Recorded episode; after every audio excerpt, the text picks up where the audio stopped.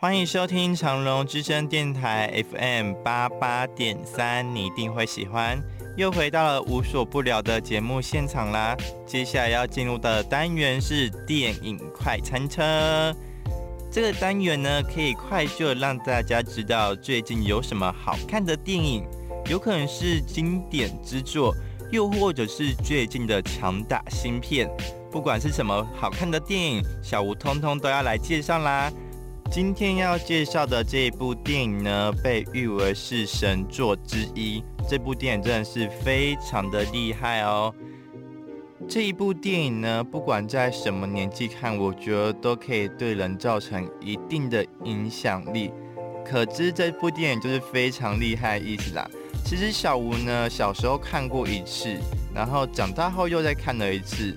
其实我每次在看这部电影的时候，都有一些不同的感想。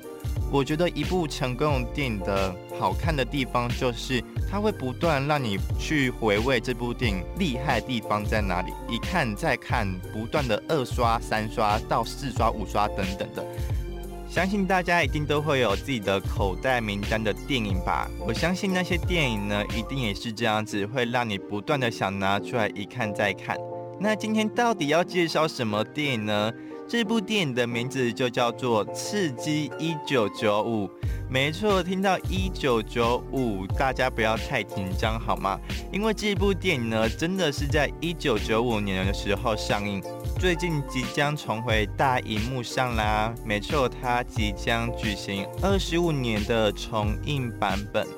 这一部电影呢，《刺激一九九五》横跨了二十五年时间，到现在仍然是最火红的话题之一啦。相信有很多听众跟小吴一样，应该看了很多次吧。这部电影《刺激一九九五》，这部电影呢，被大家誉为是被名字耽误的神片之一哦。为什么这么说呢？当时台湾的翻译呢，为什么要翻成《刺激一九九五》呢？只有两个原因。第一个原因就是这部片的剧情当中呢，有一部分蛮刺激的，所以它名字就前面开头有了“刺激”两个字。那为什么后面是一九九五呢？明明小吴看完整部电影，剧中完全都没有提到一九九五这几个关键的 key word，完全没有啊。后来我上网查才发现，说原来这部电影是在一九九五年的时候上映的。所以只是刚好是它的上映年份而已，有点蛮荒谬的感觉。所以这两个综合起来就是刺激一九九五啦。所以这部片才被大家誉为是被名字耽误神片。因为如果你去电影院看最近有什么上映的电影，一定都会找标题最惊悚的嘛，像是什么不可能，或是神鬼系列等等的很有名的系列。开头一定要非常吸睛的名字，才可以吸引人们去电影院观看。讲了一些比较表面上的东西，像是名字跟上映的年份。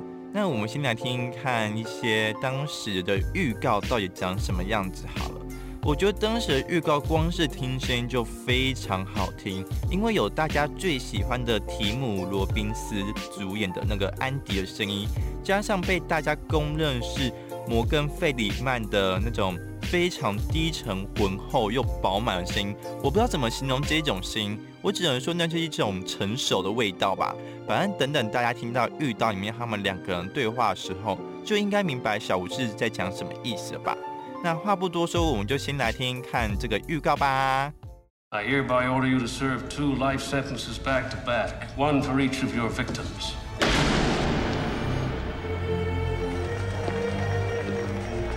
I believe in two things discipline and the Bible. Here you'll receive both. Welcome to Shawshank. Why'd you do it? I didn't, since you ask. you, you can fit right in. There are places in the world that aren't made out of stone, that there's something inside they can't touch. What are you talking about? Hope. Let me tell you something, my friend. Hope is a dangerous thing. Hope can drive a man insane. Send you here for life, That's exactly what they did. Damn it, Dufresne, you're putting me behind. Innocent, Red. Just like everybody else here. Oh, my holy God. I'll be damned.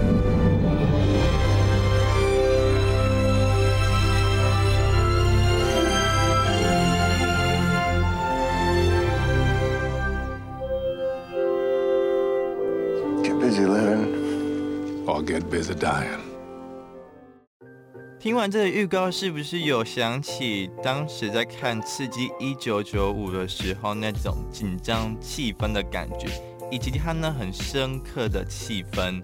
二十五周年重映呢，导演法兰克·戴瑞邦呢，一名惊人的处女座代表。这部电影呢是改编自史蒂芬金畅销的小说。而且呢，在当时的时候呢，还荣获了奥斯卡七项大奖提名。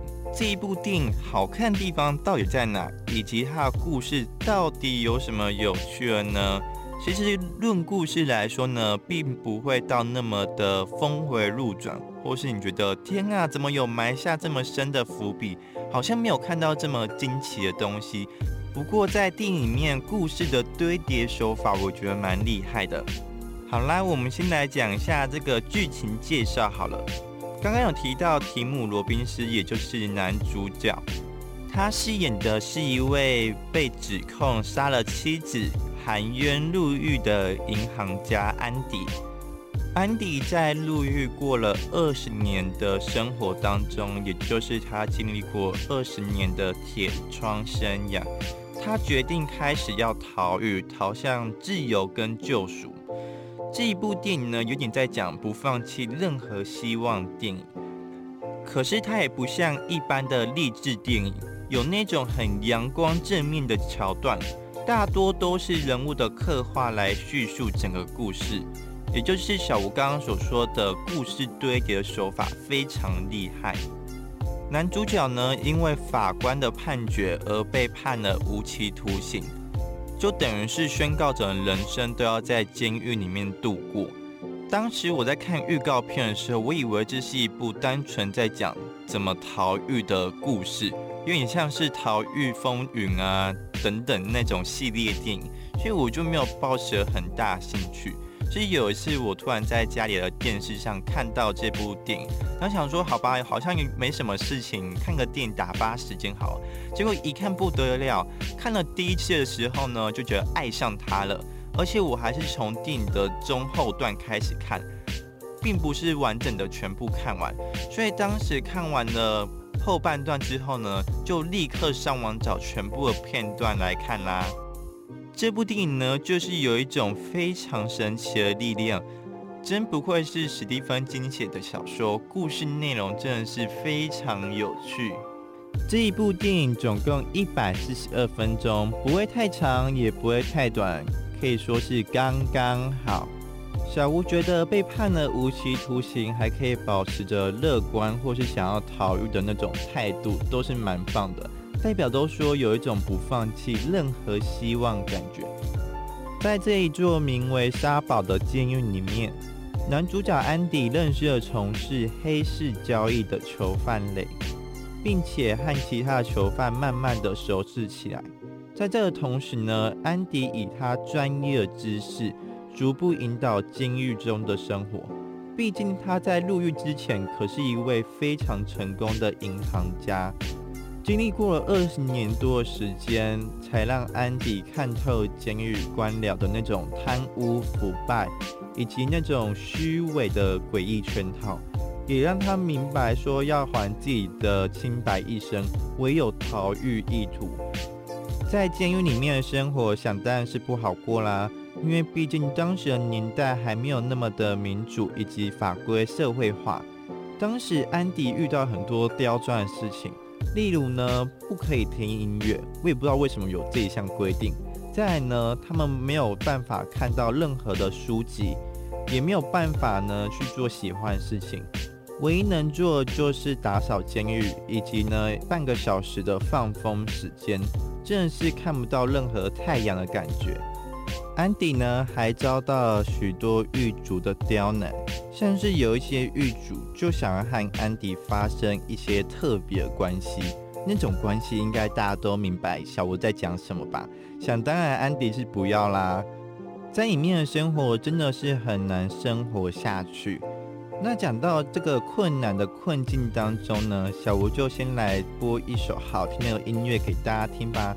这一首歌呢，来自于 Gary Jules 的《Mad World》这一首歌曲。主要也是在讲说这个世界多么的让人感受到愤怒，那些种种的黑暗事情呢，都笼罩在自己的身上。不过我们的男主角当然是没有放弃任何希望啦。